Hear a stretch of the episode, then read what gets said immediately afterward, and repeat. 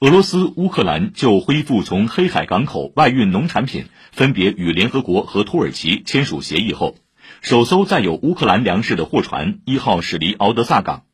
这艘运粮船定于今天在土耳其伊斯坦布尔附近停泊，接受由俄乌土联合国四方代表组成的小组登船检查。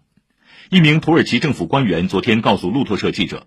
土方预计今后一段时间内，这类运粮船会以大致每日一艘的频次驶离乌克兰。